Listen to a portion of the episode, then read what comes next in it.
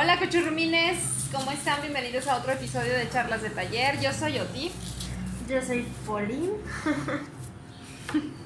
Siempre lo dices como, ¿cómo me llamo? Así, Ajá. Poli. Es que me pongo nerviosa.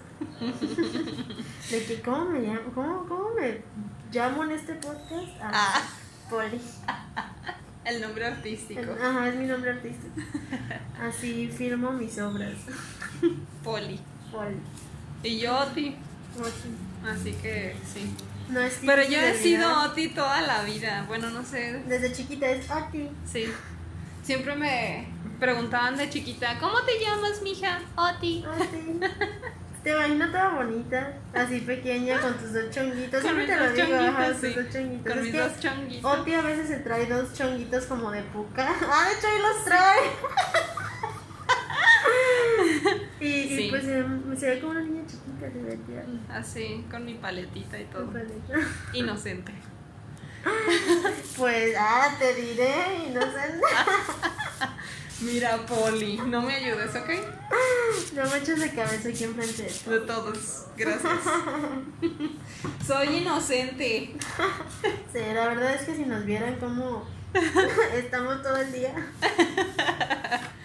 Somos buenas niñas, Sí, la verdad. completamente. Pero, regresando al podcast, el tema del día de hoy, eh, vamos a continuar hablando de misterios, pero en esta ocasión vamos a hablar de los lugares misteriosos del mundo. La otra vez fueron como los misterios en general del mundo, pero ahora vamos a ver- hablar específicamente como de los lugares, Ok. Como de puntos en específico en. como de puntos en específico del mundo, ajá, del planeta Tierra, no de otros planetas, porque De- no los conocemos. Aunque supongo Aún. que tienen más misterios que, Aún. que la Tierra. ¿Crees que tengan más misterios que la Tierra? A pesar de ser desconocidos. Pues es algo que no puedo contestar, pero yo creo, yo creo que sí. Sí. ¿Por qué? Porque hay vida. en otros países. Sí, también hay vida en otros países. No, no sabía.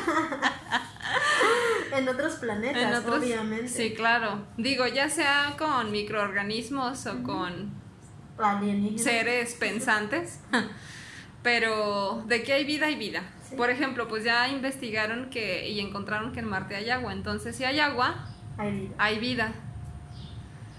Pero eh, volviendo al tema de los misterios, yo creo que sí habría más misterios en otros planetas Sí, que aquí mismo. que aquí mismo. Es que es un tema interesante porque es como. Lo que hay aquí es. Hay partes desconocidas del mundo, pero quieras Ujú. o no, a fin de cuentas es conocido, ¿no? Exacto. Bueno, Pero por lo mismo, siento que los humanos somos tan complejos, o sea, todo lo que hay en este planeta es tan complejo que los misterios pueden ser aún un poco más densos para nuestra forma de vida, no sé cómo decirlo. sí, o sea que a veces como que no logramos percibir que hay más porque no lo tenemos aquí. Exactamente. Pero en sí no sabría decir como cuáles misterios eh, hubiera en otros planetas, porque el espacio pues en sí es enigmático, es un Sí. misterio total. Ya de por sí el universo es un misterio. Exactamente.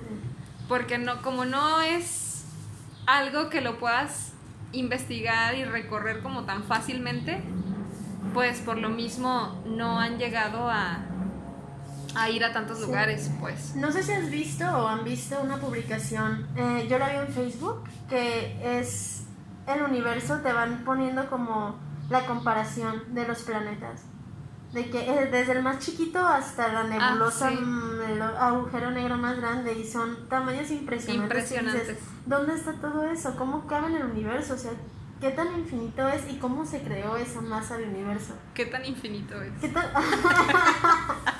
¿Qué tan infinito puede ser? El El infinito, infinito. es infinito. ¿Qué tan infinito es el infinito? Es una pregunta Tiene- que me persigue. ¿Realmente es infinito el universo? Exactamente, ¿tiene algún final? ¿O, o cómo se creó el universo en sí? Sí. O sea, Porque hay teorías y todos las sabemos. Sí, Eh, ya sean religiosos o no, científicos o no, una cosa o la otra ya sabemos cómo se hizo, ¿no? sí, sí, sí, sí. Tenemos la explicación científica. Exacto. Y la explicación religiosa también. Exactamente. Que fíjate que siento que van de la mano. ¿Sí? Sí. ¿Sientes que siento que no, siento otra? que no deberían separarlas. Porque ¿Por esa qué? materia del Big Bang no pudo crearse sola. Entonces, yo. Tuvo que haber una fuerza mayor que impulsara Sí. que el Big Bang sucediera, ¿es a lo que te refieres? Exactamente. Entonces, para mí es, o sea, sí, yo soy de la teoría del Big Bang, pero pues esa materia, energía, obviamente tuvo que ser creada por Sí. alguien. Es que, por ejemplo, el espacio en sí, todo lo oscuro que hay en el espacio, independientemente de los planetas, nebulosas, estrellas, todo lo que cometas, todo lo que hay por aparte, todo el espacio que es oscuro, que es negro, que tiene estrellas, que es inmenso, infinito, Negro como turco. como sí. turco y tirsa y gomita. Y gomita. Es como, ¿cómo se creó eso? Ya estaba y no había nada y de la nada pasa el Big Bang y aparecen todos estos, estos, estas masas terrestres del planeta de Sí, es difícil roca, explicar. to- Es, es muy difícil, o sea, ¿qué había antes de que sucediera? ¿Por qué? Era un espacio en blanco. Era un espacio en blanco, a veces también me lo pongo a pensar como una manera como si fuera un papel en 2D. en Sí, el que- yo sabes, o sea, ay, como soy fan de Dragon Ball, me lo imagino como la habitación del tiempo que los que sean fans de Dragon Ball van, a saber. Pero la habitación del tiempo, del tiempo, ¿Del del tiempo? tiempo, es que es más grande. Ah, ok. Del tiempo es nada. O sea, es una habitación en donde puedes andar sin fin, como otro uni- universo. Y así me lo imagino como antes de que se formara el universo. Es raro. Sí, es raro, o sea, no es nada. En sí no, no sería nada, pero ¿qué es la nada? Exacto. Es como, tenemos un concepto de qué es la nada, ¿no? Ah, pues Nada, no hay nada en ese vacío. espacio. Exactamente, es un espacio sin nada, Sin- a pesar sin de algo. que... Sin algo, a pesar de que aquí en la Tierra pues creo que un espacio vacío aún así tiene oxígeno, entonces no sería la nada. Sí, Entonces, ¿qué es la nada en sí? ¿Sabes? Es- es- no sé. qué profundo. Sí, empezamos de, De con todo. mucha profundidad. de este Empezamos tema. desde el universo para irnos hasta la Tierra. Ajá, o sea, céntrense en el universo y céntrense ahorita ya en la Tierra. y te das cuenta que cuando ves todo eso, te sientes más pequeño Ay, sí. y te sientes nada. Obviamente, no eres nada. Eres nada. Eres nada. ¿Qué estás haciendo de tu vida? Sí. Ahí es cuando ya entran las crisis existenciales de... ¿Qué estoy ¿Qué, es- qué haciendo aquí? ¿Cuál es mi propósito? ¿Por qué estoy en esta tierra? O sea, te das cuenta que no eres nada y no vas a poder hacer nada contra algo más grande que tú, obviamente más fuerte. Sí, no, o sea, simplemente con los desastres naturales de la Tierra, nada más de la Tierra. Sí. No podemos. Es que es la madre tierra diciéndote, oye, aguanta. Cálmate, Ajá, vas por el mal camino. sí. Sí, y o sea, contra eso nadie puede. Hay veces No. que el hombre se siente muy poderoso, muy sabiondo, que se siente que puede más que cualquier cosa en el mundo. Y la verdad es que no, o sea, eres un ser vulnerable, que no eres todopoderoso y que no estás ahí para ser mejor que el- incluso la madre tierra, ¿sabes? No sé. Exacto. Es que he conocido a varias gente que es así. Sí, Y ahí de tiene que hecho- haber una manera en la cual ponerlos en, en- en su lugar. Sí, porque, por ejemplo, pues todos los que tienen mucho dinero, bueno, no todos, pero a lo que me refiero a todos los que contaminan, a todos los que causan algún mal a la madre tierra o a la tierra, eh, que no se ponen a pensar en todo el daño que están ocasionando, no se ponen a pensar que son parte del planeta, no se ponen a pensar que también ellos van a ser afectados por lo que están haciendo. Mm. Porque hay muchas veces que también pensamos de que lo que yo hago no va a perjudicar a nadie. Sí. Y la verdad es que no es cierto. Todas tus acciones repercuten en, en una consecuencia que puede llevarte, que puede llevarse a varias personas de por medio. Exacto. Y casi siempre es así. Casi O siempre. sea, no eres, eres un ser individual, Sí. pero lo que hagas en este mundo como sociedad, como humanismo, siempre va a tener que ver con otras personas. Sea, tanto tienes que pensar en ti mismo primero, Sí. como tienes que pensar en qué estás haciendo en el prójimo. Diría mi papá, mientras le pase a los bueyes de mi compadre, yo no me apuro. Pues sí. Al es cabo que no son míos.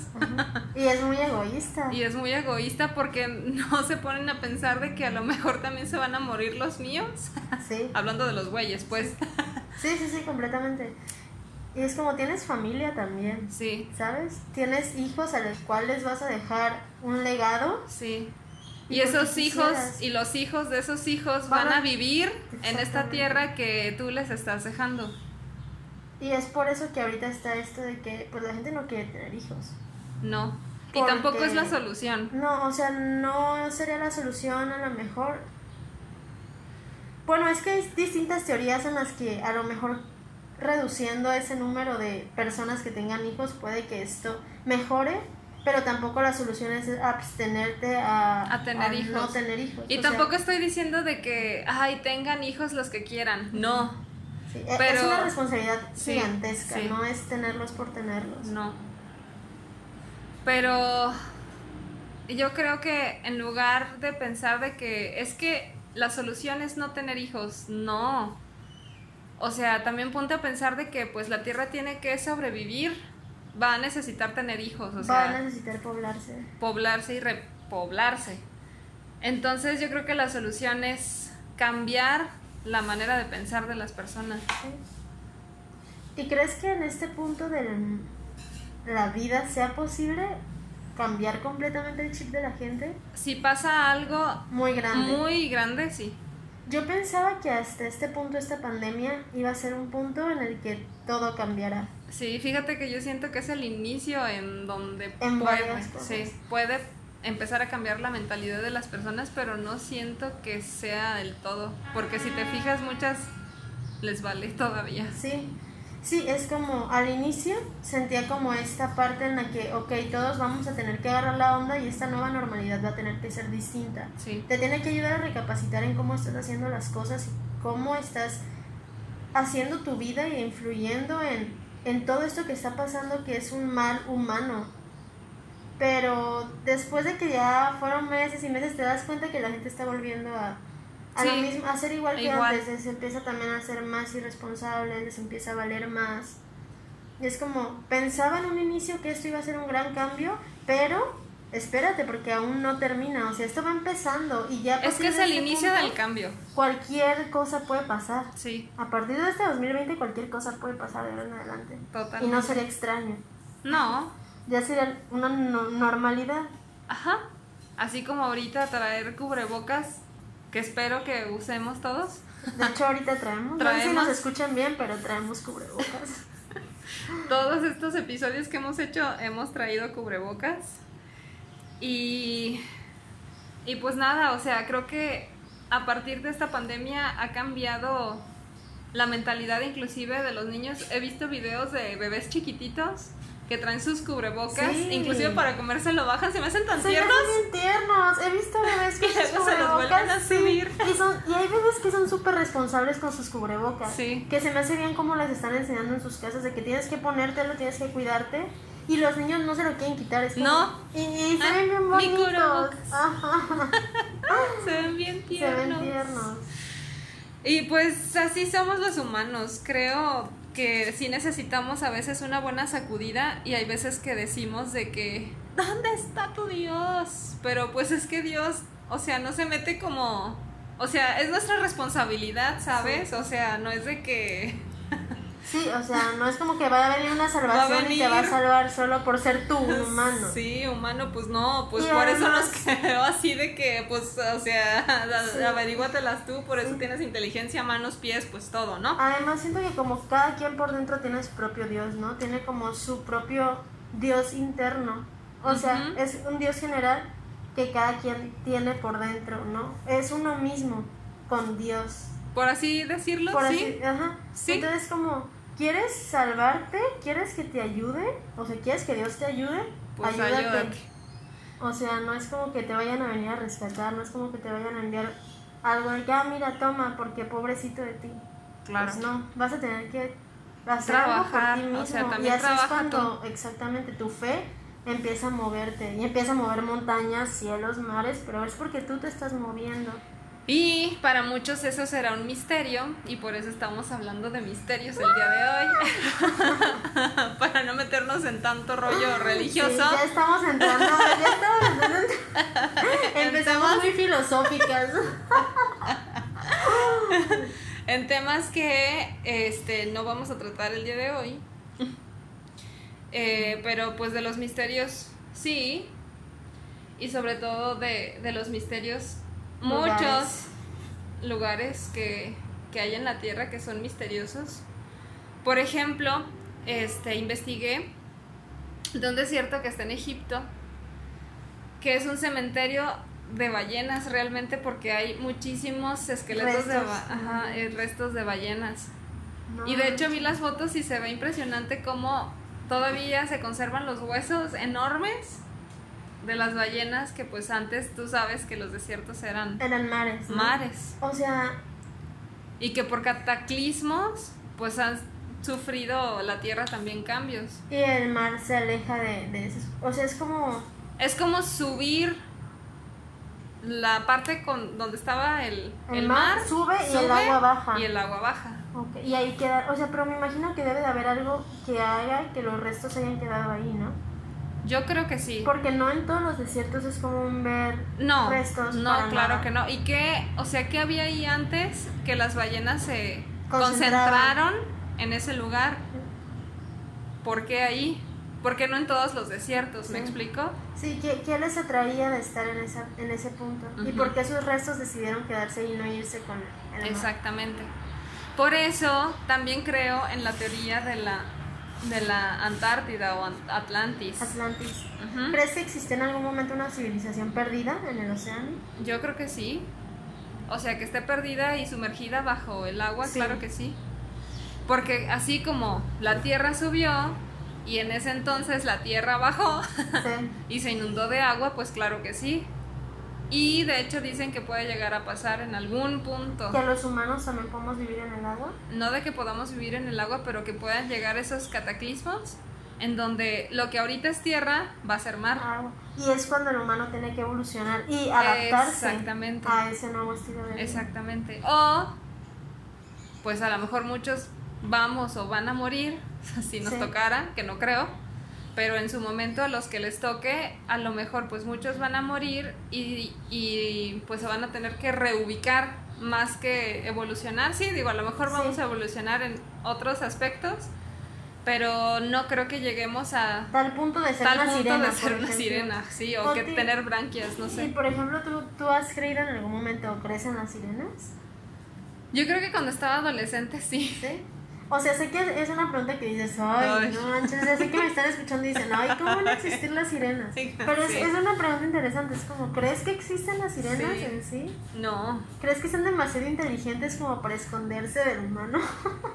Mira, pues posible, porque si, si nosotros yo creo que las viéramos si existieran, yo creo que sí las iban a querer cazar y a investigar y, y, pues algo novedoso siempre, ¿no? Desaparecerían un- una civilización, Sí, como siempre. Como siempre, entonces el humano siempre, todo, casi todo lo que toca destruye desgraciadamente. Perece, como dice Mari.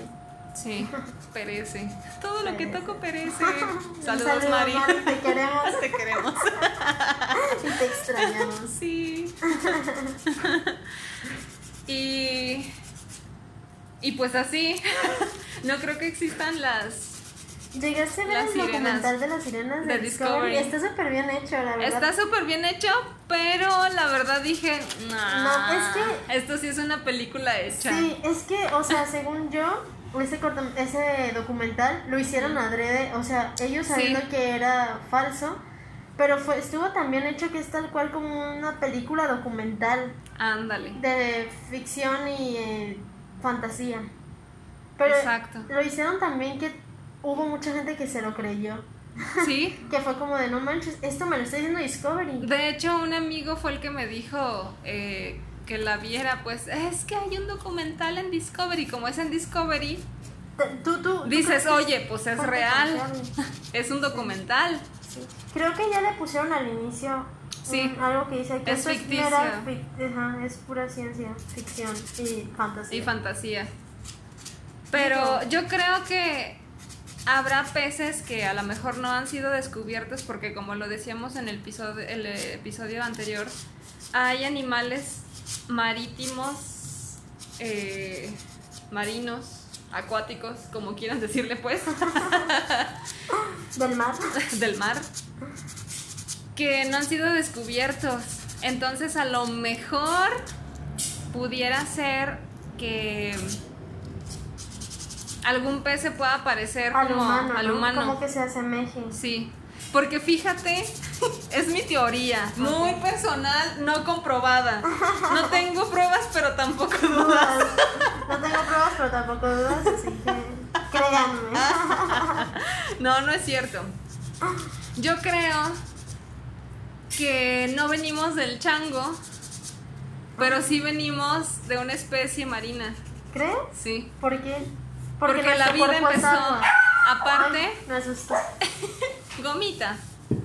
Porque aparte toda la vida surgió en el mar, no en la tierra. No, la tierra. O sea, se- o sea, lo que tengo entendido es que una especie salió del agua, ¿no? Y de ahí se fue formando. Sí, la claro. O sea, de hecho, según tengo entendido, las ballenas antes tenían pues patas. Antes podían estar en la tierra y fueron evolucionando hasta que Parecían- parte del mar. Sí. Como los reptiles, o sea, los Exacto. anfibios así se quedaron. Pero, por ejemplo, no sé si alguien sepa más de esto, la verdad Sí. es que no estoy muy empapada. No, pero ah, los changos, porque si venimos del mono, porque hubo especies de changos que no evolucionaron. Claro. Digo, si hubiera Creo que ya lo han explicado. Sí, ¿verdad? Sí, creo que ya está explicado, pero tampoco sé mucho del tema. Ojalá que alguien... Exacto, es que siento que obviamente es algo que ya han pensado otras personas y lo han investigado, Claro. pero no sé nada de eso. Entonces, sí, en- o sea, por eso les digo que es mi teoría muy personal.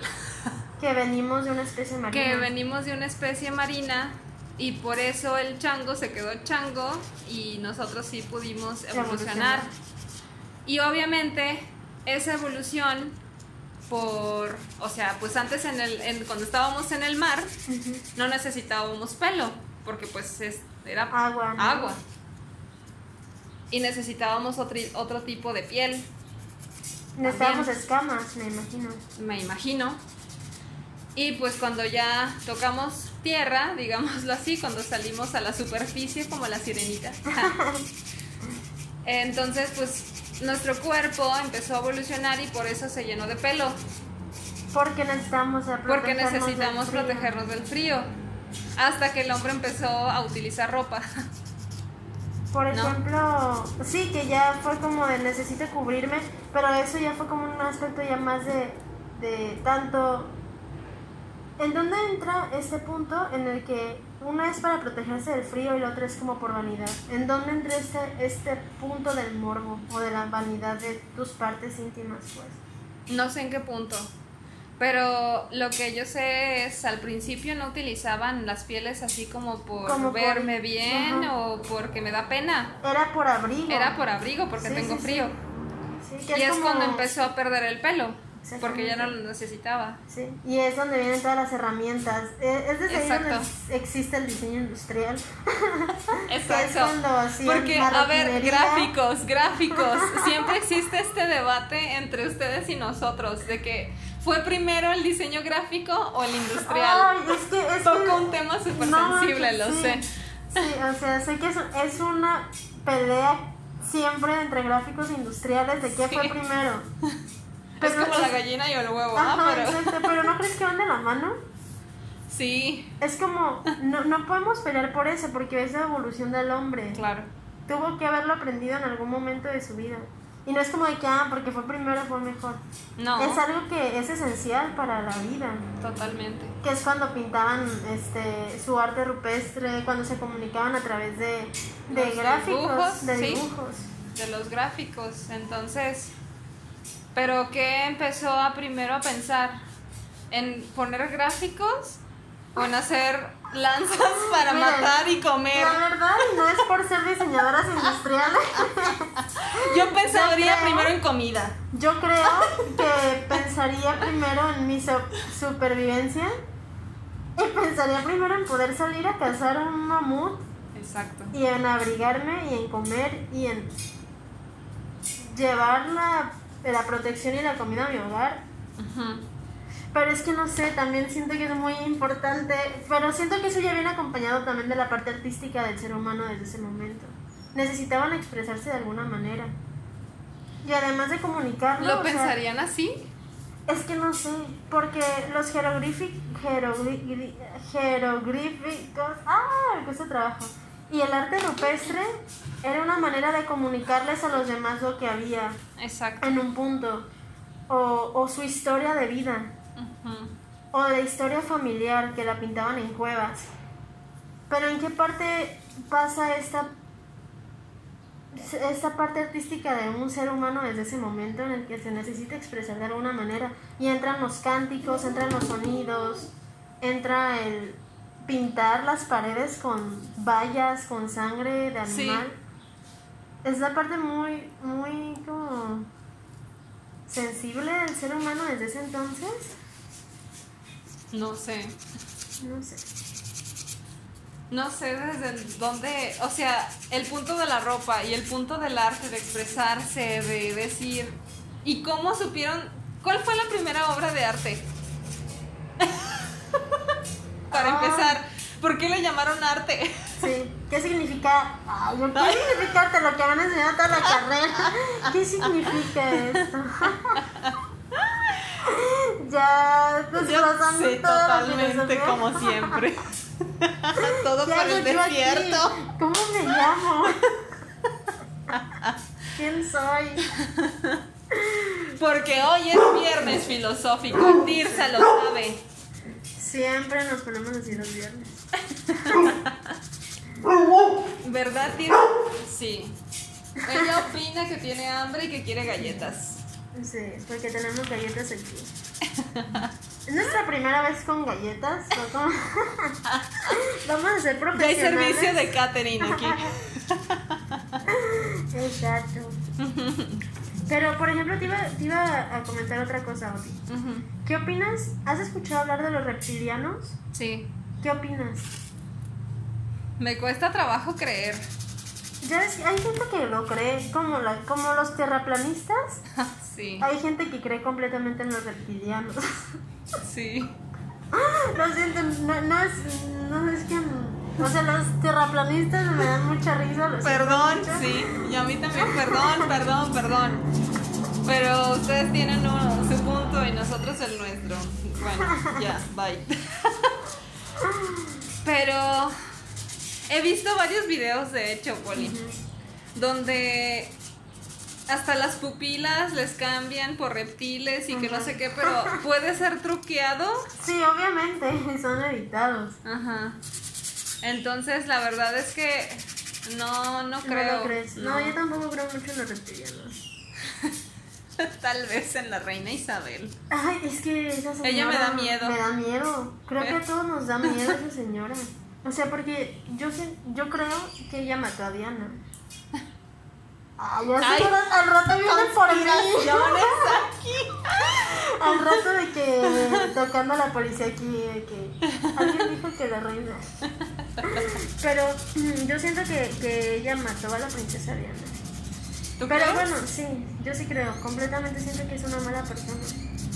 Es que yo cada vez que le veo la cara me da miedo, Poli, me da miedo. Siento que está planeando cosas oscuras. Sí, siento- es, es que yo no, no, no la siento buena persona. No. Y ni siquiera la conozco en persona como para andar hablando, pero eh, su vibra es extraña. Es muy extraña. Cada vez que pienso en cuántos años tiene y digo, wow, sigue aquí. Sigue aquí. Cuando te pones a ver la historia de la humanidad y la reina Isabel sigue Sí, viva, sí. es como de no manches. Es increíble. Muchísimo. En fin, Las dos es que nos quedamos pensando de la reina Isabel que la verdad es como un tema aparte. Es que este tema se puede alargar en muchísimos capítulos. O sea, podremos hacer un podcast solo de misterios y nosotras estaremos hablando Estaremos el hable y hable y hable hasta de lo que no existe. Y por eso Pero- decidimos hacer la parte 2. Sí. Porque, o sea, en la parte 1 nos extendimos demasiado. Fue como de que Oti vamos a hacer tanto tiempo porque creo que es lo mejor. Y aún así siempre terminamos hablando de más. Y fue como de ya, hay que Ya. hacer la parte 2. Y. Y pues sí, es un tema aparte, la reina Isabel. Pero ¿Y qué crees de los extraterrestres que han venido y que se supuestamente tiene la, la NASA? ¿Crees que los eh, tenga como ahí? el área 51. Ajá. Ay, no sé. O sea, siento que van a decir que creo mucho en teorías de conspiración. Soy muy conspiranoica. Eh, yo siento que sí, el gobierno nos oculta ciertas cosas, información. No sé hasta qué punto de tener un extraterrestre, la verdad. No, no, no puedo pensar en, ah, sí, estoy segura de que tienen extraterrestres capturados. No me da para pensar así porque ni siquiera sé cómo es la forma de un extraterrestre. Exacto. Pero siento que sí nos ocultan información, mucha. Siento que ellos saben muchas cosas que obviamente nosotros nunca vamos a saber.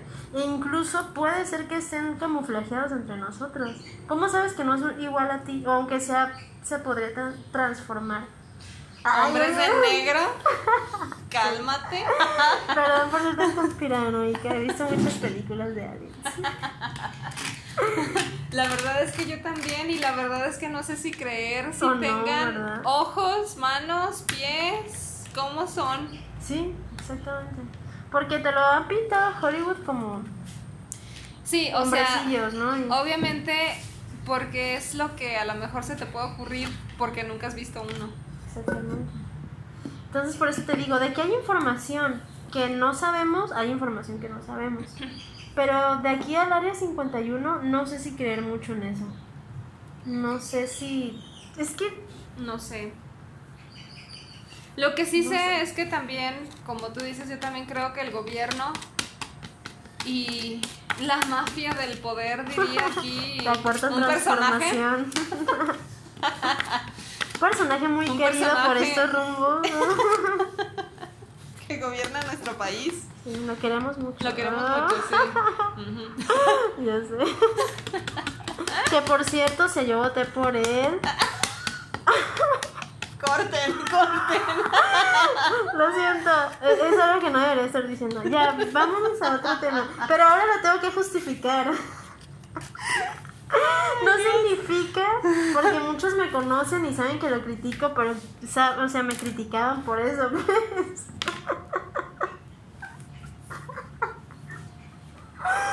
Yo me quería, aquí dando mi información de política.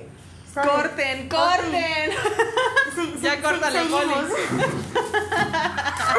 ya me quería meter en un tema más de, Sí, no, aquí nada. Ya hasta se me olvidó qué les iba a decir. No, no. Eh, este. este. Sobre los extraterrestres.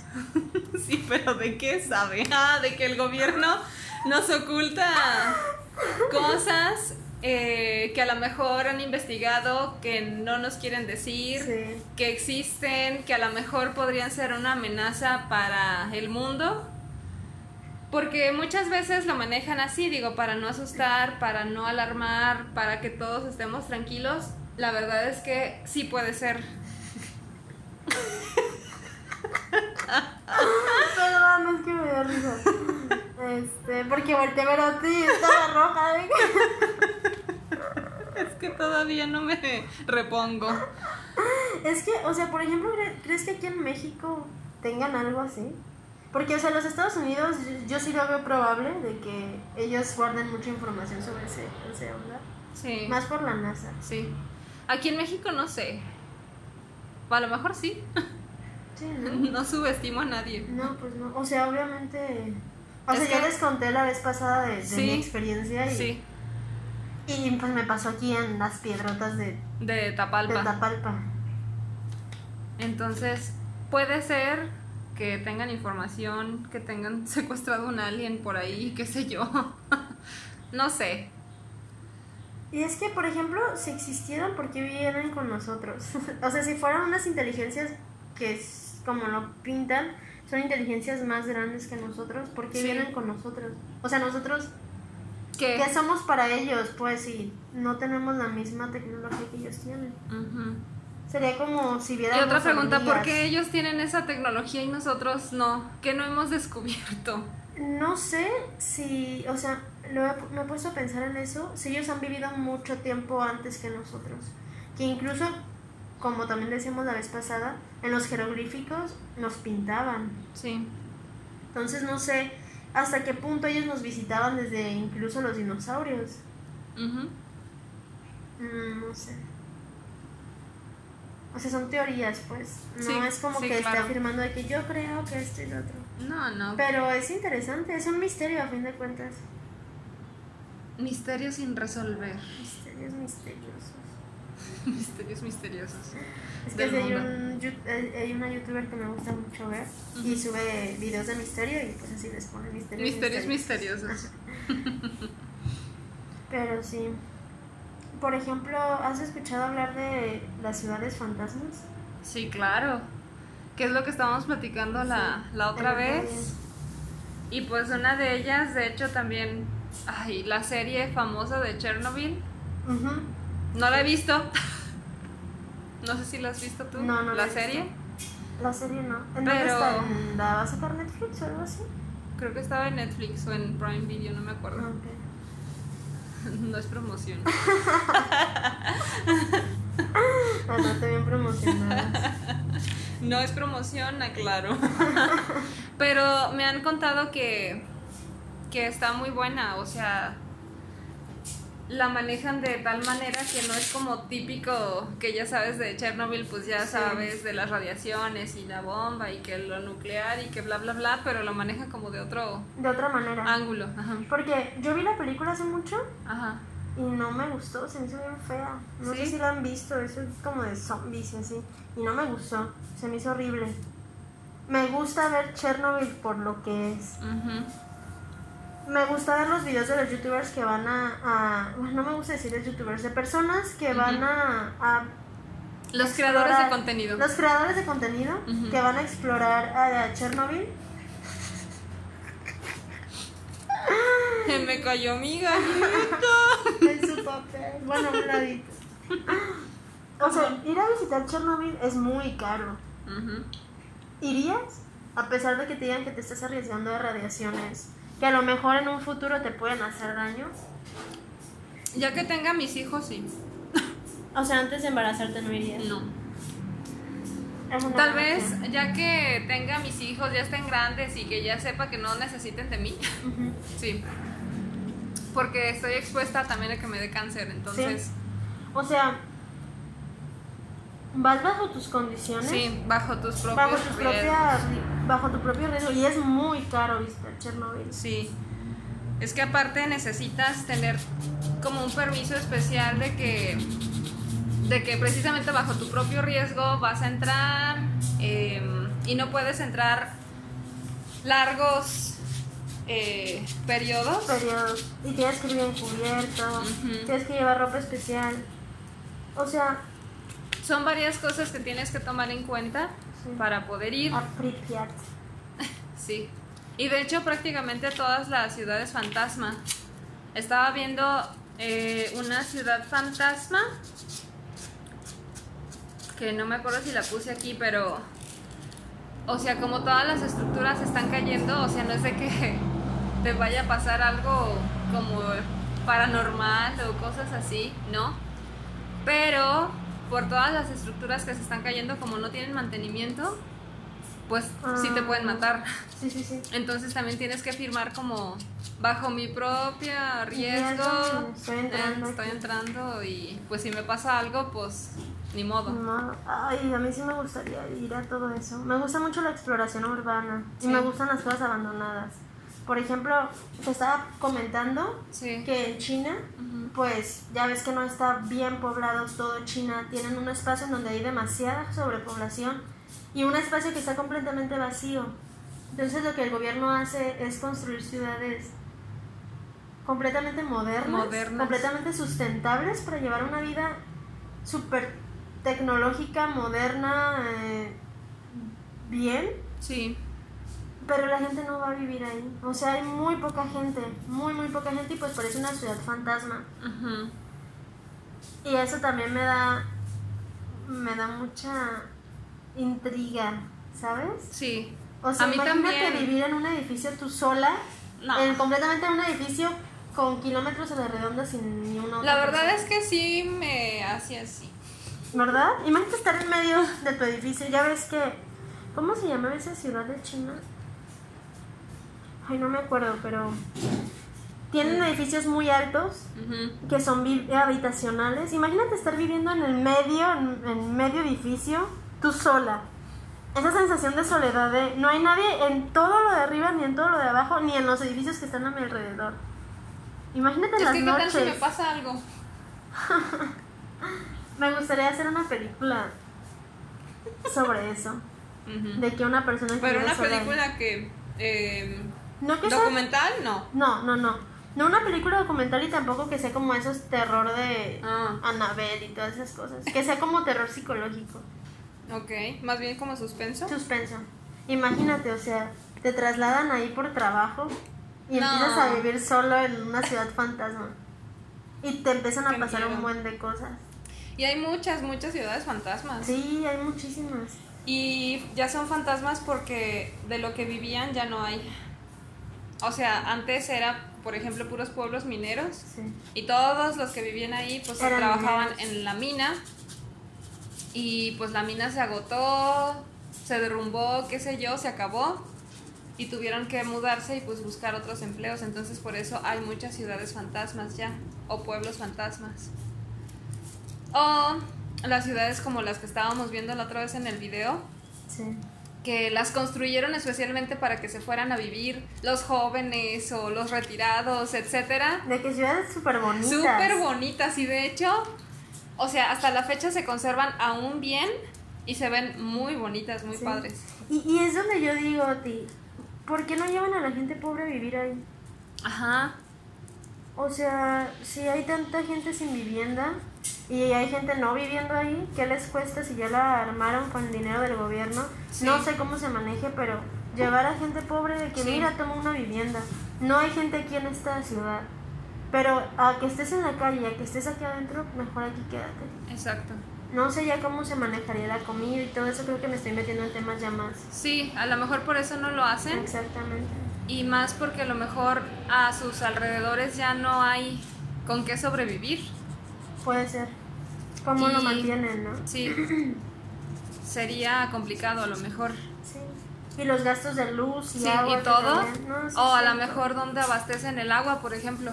A lo mejor ya no hay. Ya no hay. Y Sí, es un tema. es, es complicado, pero pues no sé. Por algo es la razón de que pues no lo utilizan así. Y se quedan solos. Imagínate todos los que invirtieron ahí.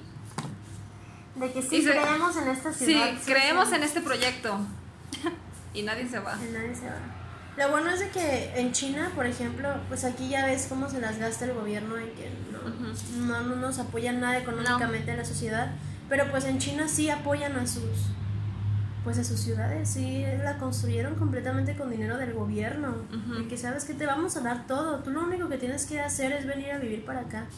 Pero la gente, es muy difícil mover a la gente de, de los lugares donde Sí. viven en específico. Sí. Y más si no los convences de tal manera. Ujú. Y más a ciertas culturas, me imagino yo. Hey, sea, más Arraigados. No, esta casa es de mis bisa, bisa, bisabuelos, tatarabuelos. Y, aquí me voy a quedar. Aquí me voy a quedar. No me importa. Sí. Como en una ciudad, eh, Muinac se llama, de hecho también la investigué. Antes era una ciudad también de pesca, o sea, había puros pescadores y de repente el agua empezó a cambiar y los peces se murieron o se fueron. Entonces ya no había para pescar. O sea, se quedaron sin Se comida. quedaron sin comida y sin negocio. Porque pues también lo se mantenía gracias pues a que la venta del pescado. Sí, era su fuente de ingreso Sí. de la ciudad. Sí, pues. sí, sí. Y pues tuvieron que irse a vivir a otros lados y a buscar otros trabajos que pues aunque no tuvieran nada que ver con la pesca. Y abandonaron Y la ciudad. abandonaron totalmente la ciudad y pues ya también se convirtió en una ciudad Ciudad fantasma. fantasma. Qué padre sería todos esos lugares. Sí, A ver. Estaría muy muy padre. huele bien rico. Poli oliendo la pasta automotriz. No lo hagan, chicos. no lo hagan, es malo para la salud. Yo porque ya estoy aquí, aquí me tienen. Luego por eso hace comentarios en Lo siento, ajá. No soy poli verdadera, estoy bajo las influencias de la pasta y la resina. Ay, perdón. Ay, pero mira, es que hay tantos misterios, inclusive eh, ahora sí que misterios misteriosos. Misterios misteriosos en el mundo. Porque también hay lugares misteriosos en cuanto a paranormal, pues. Sí. En cuanto a que la gente no sabe qué es lo que sucede en ese lugar. Ajá. De hecho, hay un, un cerro aquí en Jalisco que está cerca de, de donde es mi papá, de Zacuelco de Torres. Y está pegadito a donde era un lago que ya le llamaban la playita de Sayula. Ajá. Ya está seco. Pero ese cerro dicen que es una ruina cubierta ya pues por los árboles y por el pasto y por la naturaleza. Porque mi abuelo, les voy a contar una historia. Story time. Story time. Mi abuelo le gustaba mucho irse a, a buscar fruta y a cortar de los árboles que se encontrara y siempre les llevaba cada vez que regresaba a su casa a sus hijos algo para comer. Que naranjas, que las sandías, que la carne, que en fin. Siempre llegaba con algo. o sea, nunca llegaba con las manos vacías. No. Eh, después de su día de trabajo, él siempre buscaba algo para llevarle a sus hijos. Ay, qué bonito. Entonces, esa vez se le ocurrió ir a ese cerro que le dicen el cerro del tecolote. Ajá. ¿Por qué del tecolote? No sé. A lo mejor vieron muchos tecolotes ahí. Puede ser. y total, de que ensilló a su yegua y se llevó a su perro. Su perro se llamaba Dobby. De hecho, uno de mis perros. sí, uno de mis perros se llamó Dobby por ese perro. Ay, qué hermoso. ¿Y el del perro de él se llamaba Dobby por Harry Potter? Pues no, todavía no existía Harry Potter, ¿cómo crees? Ay, perdón.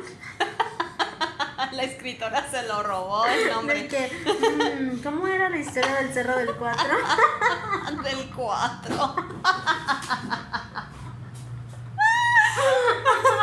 ¿Ya ven?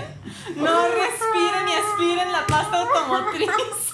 No se drogas, hace daño. Sí, la verdad es que estoy muy mareada. Ya, ya voy a dejar mis comentarios en una. Continúa. Y no hagan esto en casa. Entonces, no es el cerro del 4, es el cerro del tecolote, ¿ok? Para que no haya confusiones. No, acabas de decir que era, había muchos tecolotes. El cerro del 4 es el que está aquí. bueno, ignoren mis comentarios. Entonces, ensilló a su yegua y también se llevó a su perro. Su perro era un pastor alemán, Dobby. Dobby. Y ya, pues se fue a buscar, eh, pues qué sé yo. O sea, ni sabía qué en ese momento. Ajá. Pero le, encantaba también andar de andariego. Aventurero. De aventurero. Y se fue al cerro. Porque estaba muy cerca, muy, muy cerca de ahí. De hecho, en ese cerro es donde se han encontrado los restos fósiles de los mamutes que están aquí en Guadalajara. Ay, no manches. Dato curioso. Qué bonito. Y los han encontrado completos. Sí, o sea, los que están en el Museo de Paleontología están completitos. Y ese es uno de los que encontraron ahí. De hecho, ahí dice Catarina, que es perteneciente a Zacualco de Torres. En fin, se fue a ese cerro del Tecolote. Y mientras hacía tiempo, dijo, pues ahorita voy a buscar algo. Me voy a dormir aquí. Era muy así de que, ay, me voy a ir a acostar. que tengo sueño. A tal pradera, a tal pradito, a tal jardín. No, e imagínate, en ese tiempo no había peligro no, de. Para nada. y aún así se llevaba su rifle, por si acaso. Sí, sí, sí, obviamente, estar preparado. Porque nunca sabes los ladrones. Eso sí. Y también por eso se llevaba el perro. Pues se quedó bien dormido mi abuelo. En eso, que escucha al perro como ladrar y él se despierta escuchando cantos. Pero, o sea, él les platicó a, pues, a, a mis tíos Sí, y sí, pues sí, a mi papá, ¿no? Que, que se despertó escuchando cantos como si fueran angelicales. Como de esos de... "Oh".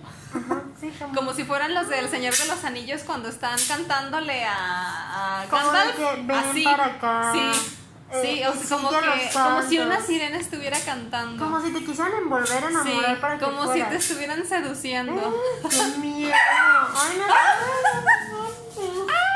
Bueno. Entonces, gomita. Toma. Entonces se despertó y dijo, ¿qué, este, ¿qué es esto? ¿En dónde estoy? Pues no, o sea, le creo perfectamente. Cuando se despertó, el tráiler. Vio que todos los árboles eran de naranjas, ¿Eran qué? de naranjas. Pero eso no estaba antes. No estaba antes. Entonces se quedó, pues esto cómo? Mira qué bonitas naranjas, eh, o sea, llenos, llenos los árboles de naranjas. Pues las empezó a cortar, a cortar, a cortar, a cortar y llenó dos costales llenos de naranjas. Dos costales, pues se los puso en la yegua, imagínense qué pesado para la yegua, pero No, verdad, sí. Bueno, en ese tiempo. pero pues son de carga, Estaba o sea, acostumbrada. Sí, estaba acostumbrada a cargar cosas. Y pues así quedó, o sea, como que no le hizo tanto caso a los cantos, ni a que había, camba- a- había cambiado totalmente el bosque del cerro. Manches, qué miedo. Entonces, ahí les va la mejor parte. Se fue cargando, obviamente, las naranjas la yegua. Se tuvo que bajar porque empezó a sentir como que la yegua ya no podía. O sea, le Estaba de muy yegua. pesado. Llegó hasta la casa y bajó el costal de naranjas, pero lo sintió más pesado todavía. Ay, no manches. Entonces, ¿cuál fue la sorpresa que cuando abrió el costal ya no eran naranjas, ¿Qué eran? piedras? Eran piedras totalmente redondas como si fueran naranjas. No manches. O sea, él se acuerda que las cortó de los Él se acuerda que, y imagínate qué piedra está tan redonda. No, ninguna. Ninguna. No, no, no. Y eran redondas. Eran redondas, perfectas. redondas, lisitas. Lisitas, lisitas las, las piedras. Entonces, ¿qué pasó? ¿Se trasladó a otra dimensión? No sé. Tuvo una visión. Se trasladó. Hubo no como sé. un glitch en la realidad. Hubo que- algo ahí. Que algo pasó, pues. Pero cortó, según él, las naranjas para llevárselas a sus hijos. Y resultaron que eran piedras. Y de hecho guardaron como dos, tres piedras para constatar De- de- de la evidencia, pues, esto, de sí. que realmente pasó. Y todos lo vieron. O sea, todos ya estaban esperando porque les dijo, les traje naranjas. Gomita. Les traje naranjas, pues estaban esperando las naranjas. ¿Y cuáles naranjas? Todos vieron ¿cuál las piedras. Oye, estaría muy interesante saber qué es lo que sucede en ese cerro. Y tengo ganas de ir. Vamos. Ay, miren, tengo una idea. Si llega. ¡Ay, si llegan tantos likes! Si llegan a 100 descargas de este episodio, vamos. Y grabamos Y un grabamos ajá, un video y se lo subimos. video. Sí, sí, sí, sí. Va. ¿Sí? Sí, nos dormimos en la Prada. ¿no? Ay, no, tampoco dormidas, pero vamos. Sí, vamos. Vamos a, a- a documentar qué es lo que pasa en ese cerro. Va, me, me late. De hecho, por ejemplo, yo sí creo en todo eso de la energía de los lugares. Hay cosas que no podemos explicar. Y esta, la historia de tu abuelito fue una de ellas. O sea, ¿qué pasa ahí? Y me imagino que investigando con más personas, que estaría padre hacerlo, saber cuáles han sido sus experiencias en ese cerro. Y gente que vive a los alrededores, me imagino que ha pasado por algo parecido. Ujú. No me sé las historias de todos, pero todos coinciden en Coinciden que en tiene algo, algo, ¿no? ese cerro. Sí. Sí, y si todos coinciden en que tiene algo, es porque algo Porque pasa. aparte no es un cerro como muy común. Común. Es una sola montaña en medio de, nada. Nada. Y es aquí cerca. Sí, está aquí. De aquí yo creo que hacemos como media hora. No manches. Ay, yo quiero ir. Por ejemplo, no sé si han escuchado sobre las llamas de fuego. Ah, sí. Sobre que cuando ves una llama de fuego en un lugar amplio o naturaleza, o donde sea ves una llama, es porque hay dinero enterrado. Sí. Tengo una historia también que, A que, ver. que les voy a contar. Eh, antes yo iba a baile, duré mucho tiempo yendo a clases de jazz en una academia de baile donde enfrente había un parque, un parque muy muy bonito. Entonces mi mamá caminaba ahí por las noches mientras yo estaba en, en las clases. Ujú. Y un día fue en la mañana, no fue en la noche, fue a las 6 de la mañana a caminar ese parque. Porque ella empezó con esto de, ah, voy a hacer ejercicio, shalala, shalala. Qué temprano. Sí, y fue muy temprano, un momento en el que había poca gente ya trasladándose a sus escuelas, a sus trabajos, pero en sí no era tanta la gente que había. Entonces me platica que ella va caminando. Dejen que pase el trailer. Ella va caminando y le llama la atención que en medio del parque hay una flama. Hay una flama incendiándose. O sea, nada más es una llamarada. Entonces ella se asusta y piensa que algo está pasando en ¿De qué color no te dijo? Me dijo que era roja, naranja. ¿Roja? Era oro. Sí. O sea, es- eso es un proceso químico que Ay, yo sucede. Ah, sí. Es oro. No, y es que todavía falta lo que les voy a contar. No solo mi mamá lo ha visto. Ah, no. No, varias gente ha visto flama roja en ese parque. Es un parque público, es un parque pues del municipio que al parecer pues no se puede construir. Y ahí les va. Digo, no se puede excavar. Pero mi mamá ve esa flama roja y lo primero que es es ir hacia ella. Para esto, o sea, es un proceso químico que sí sucede. Sí, sí, claro. Sucede cuando hay oro enterrado. Es que suelta gas. Sueltas ga- Ujú. Suelta gases que hace que veas una llamarada. Cuando llega, se queda en medio del parque viendo hacia dónde voltear porque no había nada. Y le pasó dos veces más. Dos veces más en ese parque vio flamas. Y la mamá de un amigo, que no voy a decir su nombre, me platicó que en ese parque ella también vio una llamarada en el mismo lugar que mi mamá. Roja. Wow. Y varias gente, o sea, mi mamá se traumó, no se traumó, pero le llamó tanto la atención ese tema porque ella lo vivió, que fuimos a preguntar alrededor a las casas y al parecer hay gente que la ha visto. Wow. Entonces Y rentamos... pues no pueden excavar. no podemos excavar, es un, es un territorio público. Entonces, si excavamos, nos meteremos en un problema legal. Sí. Pero contratamos una buscadora de oro. y mm, busca, estábamos pues de las que pitan pi, pi, pi, Sí. pi. Nos fuimos a varias partes. Una a corcholata, oh. Simón. Sí. Juntamos varias cosillas ahí que nos aparecieron, pero nunca pudimos hacerlo en ese parque porque nos dio pena. Fue como. Imagínate cómo se veía Es ahí de que sí. dos personas buscando oro ahí en medio. Entonces no lo hicimos, pero todavía siempre platicamos esa anécdota y tenemos la curiosidad de saber qué hay en ese parque enterrado. Está interesante que decirle inclusive hasta el gobierno, pero pues Sí, pero es que el problema aquí es que si sabes que si se los dices y hay algo enterrado de verdad, algo importante, ¿qué va a pasar? exacto.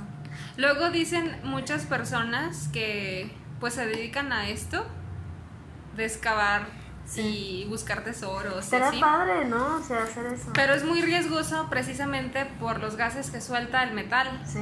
Entonces ha habido muchas muertes por eso. Necesitas cuidarte muy bien. Necesitas ir bien protegido, Sí. ¿verdad? Sí. Porque imagínate, está en un lugar de tierra enterrado, Sí. todos los gases se concentran, abres ese hoyo, Y pues sale y te mata. te mata. Entonces, sí. Pero qué interesante y qué padre. Está padre. Eh, Luego, eso luego te voy a decir qué parque es exactamente. No les voy a decir aquí porque luego me van a ir a robar mi oro. no, y luego van a ir a querer ir a excavar y no. Ajá, entonces no, solo es, es, es algo que pasa. A lo mejor si son de Guadalajara saben a qué parque me refiero, si es que lo han Si es que lo han visto, ajá. Pero sí, es muy, es un misterio para mí, es como que hay ahí? Luego he escuchado también que depende de lo que sea, o sea, ya sea oro o plata, Es el color de la llama. Por eso te dije, es oro. porque cuando la llama es roja, naranja, Es oro. es oro. Y cuando es azulosa, moradita. moradita, es plata. blanquizca, Sí. es plata. Sí.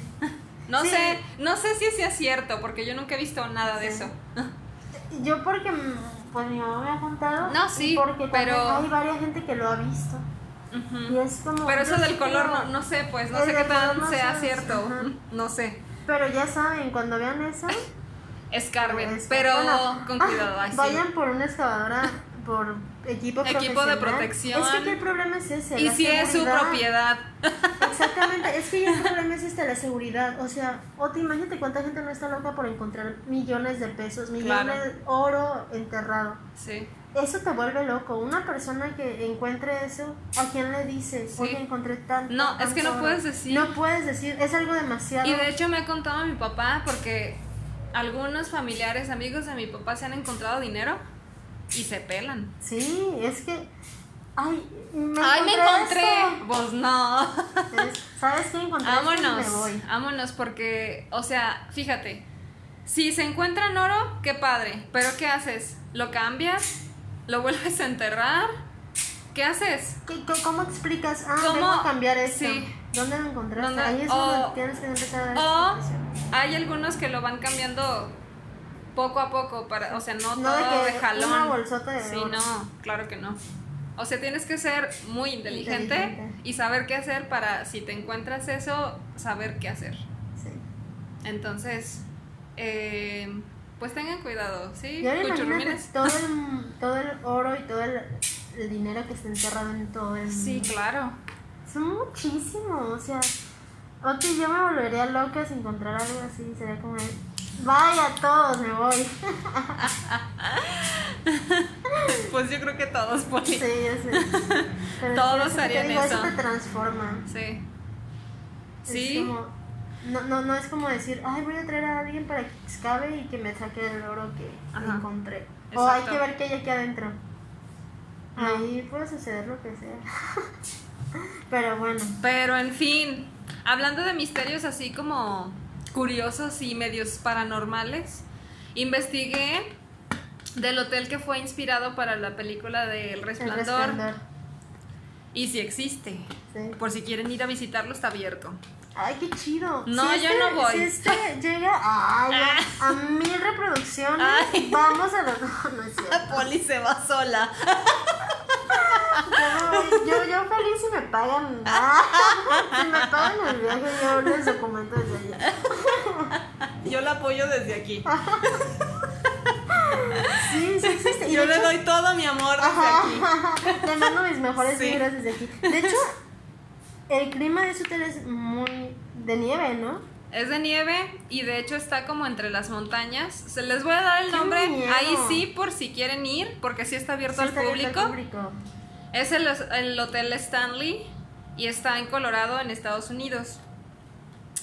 Y eh, bueno, Stephen King lo Sí, vio sí, y dijo, wow, este hotel tiene algo y todos los, am, los que se han hospedado ahí Les pasa. les pasa algo y ven cosas.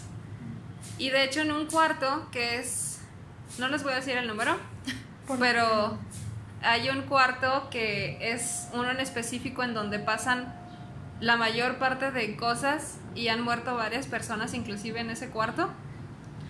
Y ya lo cerraron al público, es el único cuarto que está está cerrado, cerrado. porque no... eh, Prefieren no arriesgarse. Sí, pues. porque inclusive en todo el hotel han pasado cosas extrañas y han muerto personas. Y el hotel, pues le interesa el dinero y se ha Sí. valido de esa fama que tiene para hospedar a clientes que, que les interesa como eso de lo paranormal. paranormal. Inclusive hacen guías en todo el hotel cuando ya estás hospedado en la noche para comentarte todo lo que ha pasado en el hotel, que yo no Qué iría. padre. Ay, no, es que ah, me encanta.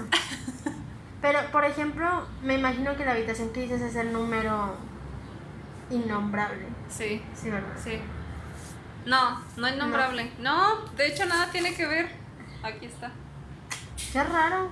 Y de hecho hay una película que se parece a este número y creo que también está basada en ese, en Y ese cuarto. King. Creo que es de Stephen Sí, King ¿verdad? también. Creo que sí. Porque creo que la he, o sea, no la he visto, pero he visto el nombre. Y o sea, hablando de lugares que puedes visitar que están este que hay películas, La Casa del Conjuro también está en Estados Unidos y es la casa real de los perros, que Sí. fue donde pasó todo esto, que hay un montón de entidades, entre ellas la más fuerte que es la entidad de la bruja, que sigue residiendo ahí. Entonces una familia la compra, la compró y ahorita transmite en 24 horas. Tú pagas una suscripción en su página Ay, no, por Dios. y ves, eh, ves grabaciones en eh, cámaras de seguridad real vigilando 24/7. O sea, hicieron como... A ellos les gusta mucho lo paranormal, compraron la casa. Sí, y el dinero. Y el dinero también, porque se está metiendo un buen dinero. Y creo que cuando pase la pandemia también va a estar abierta al público. Pero ellos se fueron a vivir ahí, ellos dos con sus hijos. Y yo digo, no manches, yo no podría. O sea, de verdad, ¿Están locos? no, no podría. ¿Les interesa más el dinero? Digo, me dan a pensar eso, Sí. pues. Porque yo, yo no lo haría tampoco. No puedo. No, No veo ni siquiera películas de terror, así se los pongo. sí, exactamente. Y, y sí, lo comento porque es un lugar también misterioso, paranormal. Entre esto paranormal que estamos platicando. Pero entrando en ese mundo de los Warren, yo la verdad no creo mucho. Siento que son estafadores. No, sí, yo también creo que son estafadores. Completamente. O sea, De hecho, eh, bueno, yo, tú sabes que yo no creo en nada de eso y siento, a lo mejor muchos me linchan, eh, yo siento que la mayoría sí son estafadores. Cuando tienes un don especial, que realmente es un don, eh, ni cobras no, ni te das mucho a conocer. no. No es algo bonito como te lo pintan las historias y las es. películas. No es algo de nací con un don y voy a darme a conocer al mundo para que me paguen y hacerme famoso y sacar una película. Exacto. No, es algo difícil incluso que las personas que lo viven te puedan platicar. No es algo bonito. No es no, algo no es- fácil. no es romántico. Exacto, no lo romanticen. No. Para nada. Entonces, yo, yo creo que los Warren son estafadores. Yo la verdad no creo en eso de Anabel ni nada de eso. Siento, es una, yo siento que es una completa farsa para las películas, Sí. ganar dinero. El museo de los Warren que ahorita existe, perdón por la, Perdón por la por sirena. la sirena, pero esperamos que todos estén bien. Sí, allá afuera. Espero que no esté el apocalipsis Ajá. ahorita. Pero bueno, Ot- otro lugar misterioso, Oti, que también digo, wow, Ajá. Corea del Norte. Los de Corea del Norte no sé tanto. No manches, Corea del Norte me vuela la cabeza. ¿Cómo viven? O sea, viven completamente en un régimen totalitarista Ah, bueno, en ese aspecto, en el cual claro. no tienen acceso a internet, no tienen acceso a nada. Es más, hace poquito les acaban de quitar a los perritos Sí, para comerse. sí, ya ni Bueno, no, no, no sé si para comérselos, pero pues yo me imagino. Entonces, es como, es un lugar misterioso del mundo, ¿cómo ellos pueden vivir tan así? Así. Y no es que no es que quieran, es porque su Así los eh, tienen. Así los tienen, es como una cárcel. Sí, yo creí que te referías como a algún misterio, misterio misterioso. Ah, no, perdón, perdón, es que es, es muy enigmático para mi Corea del Norte. Ah, ¿cómo? sí. Wow, ni siquiera podría ir a visitarlo, me daría demasiado. Ah, bueno, bueno, bueno, bueno, bueno. Hablando de Corea del Norte, existe el hotel donde todos se hospedan en Corea del Norte. Solo hay un hotel donde tú si vas a Corea del Norte y si tú este compras esta experiencia de turista para visitar y conocer, te quedas solo en un hotel que es ah, que es nada más Como el. Pyongyang, creo que se llama. No el hotel, sino el lugar. Creo que se llama Pyongyang, no me acuerdo. Pero ahí está el hotel. Y ese hotel sí es misterioso. Sí. O sea, en ese hotel sucedió un caso de un este de un chavo estadounidense que se va de turista con sus amigos a Corea del Norte y se supone que hay un piso en el que no puedes acceder. Ya ves que los tienen demasiado controlados en Corea del Norte. Sí. No puedes ver muchas cosas que el gobierno oculta y si, por ejemplo, tomas fotos o si te comportas de una manera rara o que al gobierno no le gusta, te meten luego luego a investigación. Entonces, ese chavo lo que hizo fue entrar a un piso, eh, no, no estoy bien empapada del tema, pero prohibido, por así decirlo. Y se le hizo fácil agarrar un cartel de propaganda coreana. Entonces eh, se ve como el chavo, ese caso lo pueden buscar, fue un caso muy sonado en Estados Unidos. Ese chavo se ve en la cámara de seguridad como está viendo el hotel, llega y ve el, el cartel y lo quita, se ve cómo lo está quitando, se ven las cámaras de seguridad y lo guarda así como de me lo voy a llevar a mi casa como recuerdo, de Corea. Ya me imagino. Fue horrible. Fueron por él, lo sacaron, lo llevaron a audiencias, lo mantuvieron en Corea del Norte, lo metieron a la cárcel y el chavo creo que se terminó suicidando. No recuerdo qué le pasó al chavo, pero terminó. Ah, ya me acordé, ya me acordé, ya me acordé, ya me acordé. No se suicidó. Duró un proceso muy fuerte en donde los Estados Unidos estaban peleando por él para que lo, lo extraditaran a su país y ellos lo querían meter a la cárcel en Corea del Norte por robar propaganda que no puede salir de Corea del Norte, solo la tienen dentro. Entonces fue un caso que al parecer asesinaron al muchacho y cuando lo extraditan a Estados Unidos el chavo pues llegó muy grave. Llegó en camilla de un avión así, mal. Y está el caso y se ve como el chavo lo bajan y todo y pues en el hospital él falleció. Fue un caso muy, muy sonado. Entonces, desde esa vez, ese hotel es muy misterioso. Hay gente que va también creadores de contenido de redes sociales a visitarlo y te muestran cómo es el hotel. Viven de una manera muy extraña, muy, muy extraña. De verdad, no pueden mostrarte de manera rara porque es muy... Pues te están vigilando todo, el todo el tiempo. No puedes hablar por teléfono más que ciertas horas al día. No te puedes comunicar con nadie. Las semanas que tú estás allá no puedes agarrar tu teléfono. Solo tienes como unos minutos para hablar a tu casa. Me imagino que entonces tampoco puedes grabar. No. En ciertas zonas. En ciertas zonas. Los guías te dicen dónde puedes grabar y dónde no. Y si te cachan, aguas, porque te pueden meter al bote y porque te pueden quitar tu cámara. No, sí, ahí sí tienes que seguir totalmente las reglas. Entonces, imagínate qué miedo. Y este chavo se le hizo fácil. el chavo se le hizo fácil agarrar esa propaganda. Y el chavo no estaba haciendo nada, iba con sus amigos. Pues sí. Entonces fue un caso muy Ay, qué feo. Fue muy feo. Entonces, por eso digo, Corea del Norte a mí se me hace muy misterioso. Muy misterioso. Pero en fin. Hablando de misteriosos, volviendo a México. Ya veo que me fui al otro lado del mundo. Al otro lado del mundo, pero está bien. En Veracruz también se me hace muy misterioso. Veracruz tiene una obra muy, muy misteriosa. Muy misterioso porque aparte hay ciertas zonas en donde creen mucho en esto de las limpias y de los chamanes y demás. Y una vez que fuimos con mi, con mi familia, em, fuimos a, la selva de, de Catemaco. No sé si has ido. No, nunca he ido a Veracruz. No has ido a Veracruz, ¿verdad? Pues ah, es literal, pues es una selva y ahí hacen limpias y hacen, ay, no sé qué tanta cosa, pues. En fin, pero la vibra que sientes al llegar es muy pesada. Es pesadísima. Es muy pesada, o sea, en lugar de sentirte como muy tranquilo o tranquila ahí con la naturaleza, te sientes como raro. Como fuera de lugar. Sí, yo no me sentía como en ambiente. Te sientes raro porque, o sea, ves aquí, el chamán está ahí, o sea, lo puedes ver y puedes ver a las personas que están haciendo las limpias y todo eso. Y se siente un ambiente pesado. Pesado. Pesado. Ellos creen mucho en brujos y, y esas cosas. Hay mucha brujería. O sea, está la cultura muy arraigada en esa zona, en zonas de Veracruz. Sí. Pues.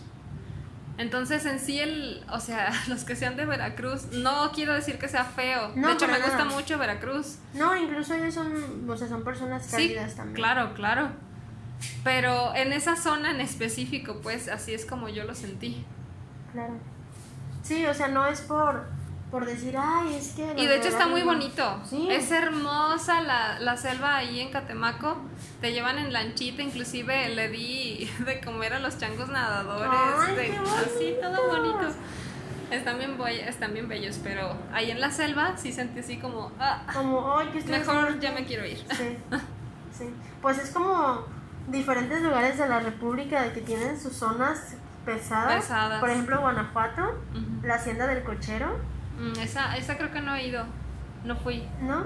Ya he ido como tres veces a Guanajuato y creo que a la hacienda del cochero no he ido. Está muy padre porque aprendes mucho de, de historia y de cómo eran los métodos de tortura Sí. hace mucho tiempo. Es muy crueles, demasiado crueles.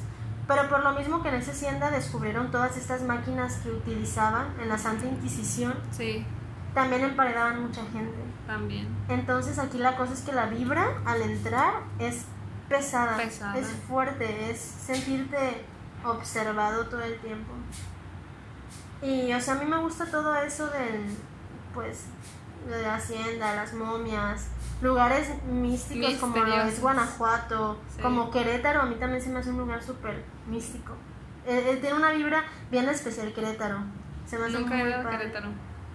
Pero por ejemplo ahí en Querétaro está la, la casa de la llena de, de Querétaro, que también fue un caso. Sí, a ver, cuéntanos, Poli. Pues es, un- es, fue una, es una historia real de una reina de belleza de Mazatlán que se fue a vivir a, a Querétaro. Este, tenía a su esposo, tenía a sus hijos, era una mujer pues normal, era muy guapa, pues fue reina de Claro. belleza en Mazatlán.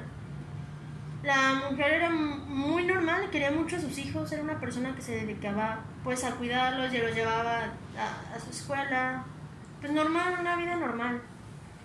Y pues se enamora de un padre de la iglesia en Querétaro, el padre Ramón, y empieza con estos rollos. El padre no le hace caso, era como de no, o sea, soy padre, tengo que mantener mi postura, obviamente. Y ella pues empezó a enloque, enloquecer. Enloquecer. Una noche lo que pasó fue que, eh, lo que ella testifica, porque ella todavía vive, está en la cárcel. No me acuerdo, en, este, en estos años ella salía, no me acuerdo si ya salió o está a punto de salir de la cárcel, pero testifica que algo la poseyó, por así decirlo. Y una noche mató a sus hijos en la casa. Los asesinó completamente a los tres y los acomodó en la cama y ella se durmió con ellos.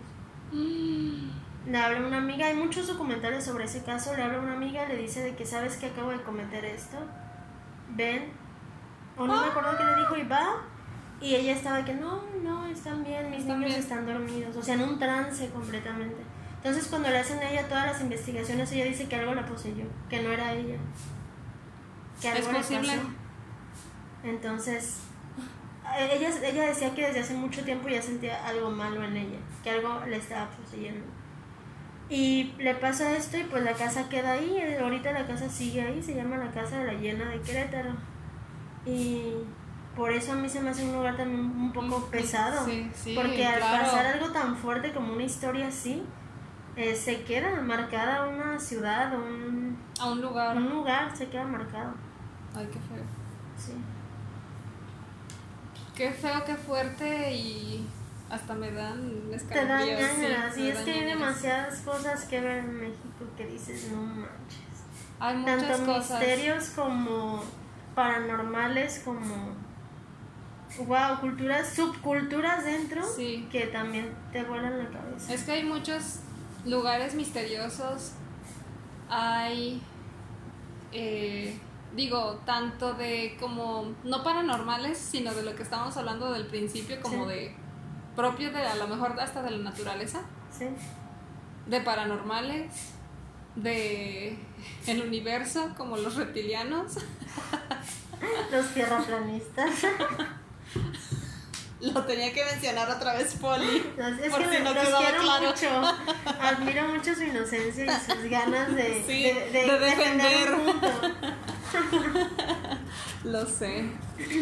Pero. Pero bueno, los misterios seguirán ahí. Y para concluir, digo, estos no son misterios, pero son datos curiosos que me gustaría compartirlo A con ver, ustedes. cuéntanos. De todo lo que pensamos que era sobre la Tierra, pero hay muchas cosas que hay bajo tierra. ¿Y a cuánta profundidad las podemos encontrar? No manches, a ver, qué interesante.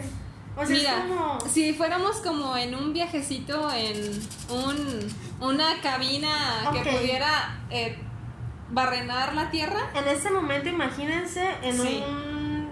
Como esos de los increíbles donde sale el topo. de la Tierra. Exacto, ándale, Uno de como de esos. esos, uno de esos. Vamos a ir viajando hacia el núcleo. No nos vamos a ir tan abajo, nada más voy a llegar hasta los 1890 metros. Nada más. Nada más. Vamos viajando y a los 7 metros encontramos al topo. Que yo pensaba que el topo lo iba a encontrar como al metro. Sí, o sea. ¿Sabes? O sea, manches, está súper. Está súper profundo para un topo. ¿Cómo viven los.? eh, Pues no son ciegos. viven los topos. Via- vamos viajando y llegamos a los 10 metros y nos encontramos con unas lombrices que miden hasta un metro de largo. Ay, no, me da mucho cosa las lombrices. Así. No. Llegamos a los 12 metros y nos encontramos con los nidos de los cocodrilos del Nilo. Así como lo Pero, escuchan. ¿cómo está eso? ¿Cómo que nidos de cocodrilo? Ahí excavan y ponen los huevecillos. ¿Excavan tan abajo? Así. ¡Wow! 12 metros. Los cocodrilos cada vez me sorprenden más. A Son mí mis también. animales favoritos. O sea, es increíble. Nada más estoy hablando de los cocodrilos del Nilo, ¿eh? Los demás creo que no ponen sus huevecillos Sus tan, profundo. Pero ellos, yo también cuando dije, ¿qué? A los 12 metros me voy a encontrar Huevos de cocodrilo. cocodrilos inclusive. Y- ¿Cómo? Es exacto, es demasiado. ¿12 De, eh, de esa reja hasta el piso. hasta el piso? Y es más, porque ahí son 7. Échale el doble casi. Oye, ¿cómo salen los bebés? Pues no sé. Guau, a poner investigar. sobre Sí. El chance y es mentirada, pero bueno. No, pues sí yo creo- es porque es verdad. Yo creo que, que sí. A los 33 metros hay algunas compañías que hacen sus cultivos de vegetales y hierbas a esas profundidades. Guau. ¿Cómo O sea, llegan? tienen como sus laboratorios, pues. ¿Y cómo llegan ahí también? es Pues con elevadores. O sea, ahí tienen como... bajo tierra. Ujú. ¿Por qué? No sé. O sea, no, no investigué por qué. Pero a lo mejor tiene algo que ver con el clima, porque a lo mejor lo adecuan a tal manera para que sus vegetales crezcan perfectos. ¿Sería mucho la presión? O sea, ¿te sentirías diferente? Yo digo que sí. Yo siento que tiene que tener efectos secundarios el trabajar tan, a- tan bajo tierra, Sí, ¿no? De que, sí. ay, güey, me mareé. Sí. Es como en una mina. Los que son mineros, ¿cómo se sienten? Sí, ¿cómo sienten el entrar y salir de algo Sí. tan profundo? ¿Se Es sienten como- desorientados? Ajá. ¿Ciegos? Digo, Porque por tanta no- oscuridad. sí, y quieras o no, eso influye en tu cuerpo. Es como cuando vas a Chile, no, no, no me acuerdo dónde es, creo que es Chile, donde tienes que comer una planta de coca por la altura. Sí, ¿O no? Es Perú, ¿no? no me acuerdo. Bueno, no me acuerdo, pero es como tu cuerpo lo resiente. Si es altura, ahora superficie, Sí, digo, subterráneo. subterráneo, ajá. Yo creo que también, Sí. Me imagino. Es que nunca he estado, he estado en mina, en minas abandonadas, claro, que ya hacen como, me encanta ir a minas, me ¿Fuiste a encanta. las minas en Guanajuato? Sí, Están bien Y en Zacatecas ¿verdad? también En. Zacatecas también están bien chidas. ¿Te, te subiste al teleférico? sí, claro. Está bien bonita, Está bien ¿verdad? padre, me encanta. Tú sabes que me encantan las aventuras, Sí. Mientras no sean de fantasmas, yo voy.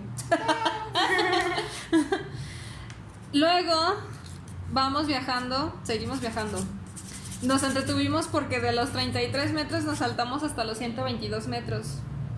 Ahí nos vamos a encontrar todavía las raíces de los árboles más profundas, que son de las higueras silvestres de en Sudáfrica, No manches. a los 122 metros. Demasiado. Es un buen. Es mucho. Es un buen. imagínenselo. O sea, es un como... kilómetro, 20 metros. ¿Qué? 122 metros. Sí.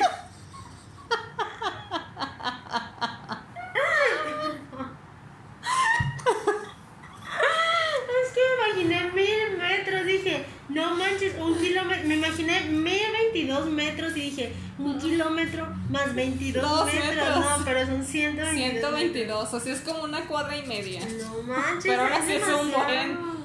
Es un buen. Luego, a los 155 metros, está el hotel más profundo construido, que es el Silverman. ¿Qué? ¿Y, y, y está teniendo gente? Sí, claro. ¿Qué? Yo quiero ir No manches. ¿Cuántos metros? a los 155. Como más que topos. No manches. Y ahí, ahí tienes tu habitación. Ahí tienes tu habitación, atienden a todo. Bueno, creo que tienen como 30 Regla. habitaciones. Porque era una mina. ¿Y no se cae? Pues obviamente sí, Es que tiembla sí. imagínate cuánta, cuánta tierra, Yo cuánta creo que no dormiría. encima de ti. No, ni yo. O sea, me da claustrofobia. Sí. Sería como, hay una tensión encima mía de tierra que Sí. en cualquier momento Sí. se va a caer. Me da miedo. ¿Sí? No, no, o sea, yo creo que me, o sea, quiero ir a visitarlo, pero no quedarme a No, dormir. a dormir. No, no, dormiría. No dormiría. "Oye, güey, Eh, va a temblar, se va a caer se va a esto". caer esto. Sí, está un poco intenso el asunto. Luego, a los 286 metros, pasa un túnel de carretera en Noruega. Esa carretera pasa aún debajo del mar, No manches. a los 286 metros. ¿Y pasan autos? ¿Pasan autos? No. ¿Y, y, pa- y para qué pasan por ahí? Pues porque no hay dónde pasar. Ay, no, esto me está entrando una claustrofobia. Es que a lo mejor, obviamente, pues pasa debajo del mar. Me imagino que en lugar de pasar por barco, es más rápido por abajo. Pero, o sea, o sea, vas en la carretera y encima de ti. Está Ay, ¿hay tierra, tierra? y mar. ¿Y cómo hicieron eso? No sé. Ingenieros, explícanos. ¡Qué miedo! ¡Qué miedo! A 286. ¿Y cuánto mide esa carretera? No dijeron. No no manches. la investigué, pero la pueden investigar. Es en Eik, Eiksund. Eiksund, Noruega. O sea, ¿has visto también las carreteras que están en las montañas, que son mini Sí. carreteras que vas así Sí. de que pegadito al, a, Sí, la, claro. a, a la pared? Porque son metros hacia Sí. abajo. Ahora imagínense estar a 286 metros bajo. Creo que me da más miedo la altura. ¿Sí? Porque te, puede, te vas en el auto te matas. Pues sí. Pero si ha- hay algún, este, no sé, que se Es que caiga si una alguien piedra, choca adentro, sí, te quedas ahí. No, es, es más, se desmorona se todo. desmorona algo. Y, y, y quedas ahí tu auto así de que. Y, y se desmorona luego lo de atrás. Y Ajá. quedas atrapado por siempre. Sí, Ay, bien patadista. Como si lo hicieran así de bien de tierrita y película, ya. sí, ya sé. Son ingenieros. ¿De dónde son? De Noruega. Noruegos, por Dios. Son de los mejores. Ah, eso, eso. Oti, a ver, por ejemplo, ¿has Sí. visto los, eh, los, los hoteles que están colgados de. Sí. ¿Te quedarías a dormir en uno? Ay, no sé. Qué miedo, ¿no? A lo mejor me quedaría un- una noche, sí. Tal vez sí. Ok. Bueno, sigue- se- dejo que Prosigamos. prosigas. Luego nos vamos a 396 metros. Y nos encontramos con el pozo Udinkem en el Reino Unido, que es el más profundo que se hizo para ah, dar, o sea, abastecer, ¿Agua? abastecer agua a un asilo. No Hicieron todo ese pozo de profundo, 396 metros de profundidad de ese pozo, solo para abastecer un asilo. No manches. Un asilo de ancianos, obviamente. Sí. Sí, pues no hay asilo de otra cosa. Me Y imagino que era muy después- importante. Yo creo que sí, o no sé, o sea, me imagino era que sí, o era muy grande Sí. eh, el asilo para, para que los ancianitos vivieran Sí, para que puedan vivir bien. Wow. ¿Y eso en dónde está? en el Reino Unido. Reino Unido. Y luego, de los 396 no encontramos nada hasta los 1890 metros. De ahora sí casi dos kilómetros. ¿Sí? Ahora sí. Ahora sí. Está en lo correcto. Gracias. Y ahí se hizo el concierto más profundo ¿Qué? de la historia. No, no. ¿Por qué los humanos juegan con eso? Y ¿Cuál fue el fue? concierto de Lost Shaft Boys en la mina de Brayton, Canadá. ¿Qué? No. ¿Por qué la gente hace eso? No sé. ¿Por qué Imagínate con el ruido. Oti, la- las ondas sonoras. Las ondas, ajá, por eso, las ondas sonoras. Poli ya se enojó. Es que, eh, es que, eh, o sea, me, me está entrando ansiedad porque me imagino y me da mucha claustrofobia. Ahora imagínate en un concierto con tanta gente, todos pegados así de que... Todos eh, pegados, eh, eh, y todo retumbando, desmoronándose, me lo imagino así. Sí, yo también. Oti, además, ¿cómo bajas hasta ahí? Era una mina también. O sea- Imagínate la profundidad de esa mina. Ay, no, no, no, no. Obviamente, pues fue un concierto Pequeño. más pequeño. Sí, obviamente. Sí, no fue como acá de que un pal norte. Pues sí, de ahí 50 mil personas y pues no. Pero aún así. Aún así, es un concierto. Que te diga, Oti, vamos a un concierto, te invito. Es en tal mina y son dos mil. Dos mil Metros. metros de profundidad. ¿Cómo No. te sentirías incluso ahí Ay, a veces no me gusta ir a engentarme. A veces. Sí. Ahora imagínate, Ahora imagínate me voy a salir. ok, pues camina. Aparte, ¡ay, un accidente aquí! ¡Corran a la superficie! Dos mil. Ahí sí, No casi mames. dos kilómetros. No, pues. Terremoto y todos allá adentro. y- Ay, ¡ah! No, no. están locos. No, no jalo. No, ni yo. Pero hoy estuvo muy interesante. Y pues hasta ahí nos ¿Sabes? quedamos. Ay, la- eh, hubiera estado padre que con contraparte hubiéramos o yo hubiera investigado las profundidades del mar y lo que encuentras en cada Del profundidad. mar, sí, también. La en el próximo podcast lo voy a traer como sección al final Sección eh, extra. extra para darle la contraparte de la tierra les vamos a dar la parte del mar Va. porque también hay muchas cosas muy interesantes que vas viendo Sí, en metros de en que metros. a tantos metros encuentras esto Sí, a tantos encuentras esto exacto. Entonces se las debo, la próxima, el próximo capítulo se los voy a traer escrito. Escribido. Escribido. Yo bien, bien mensa. Y bueno, cuchurrumines, esto fue todo por este episodio. Así es. Pero ya saben, si llegamos a las 100 descargas, nos vamos al cerro del Sí. Tecolote, Poli y Del yo, Tecolote. a investigar y, Y a ver que obviamente nos vamos a ir protegidas y así, no se asusten. Sí, no es como de que, ah, vámonos Las dos. A empedar al cerro del tecolote. Pues no. es como que vamos con las medidas de seguridad y obviamente si podemos grabarles, pues les vamos a grabar. Y si no, les vamos a contar nuestra experiencia. Exacto, que de hecho preferiría algún videito para que lo vean. Para que vean cómo es. Sí. Y muchas gracias por escucharnos, cuídense mucho, nos vemos para el próximo episodio. Gracias por escucharnos una vez más. Cuídense, Cuídense. cuchurrumines. Bye. Tchau.